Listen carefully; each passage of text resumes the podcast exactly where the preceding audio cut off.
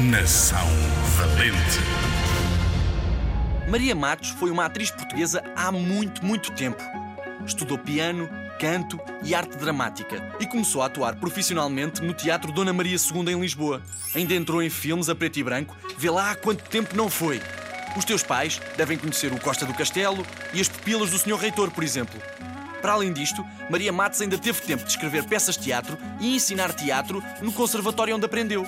Por isto tudo, por ter feito tanto pela arte portuguesa, foi dado o seu nome a um teatro em Lisboa.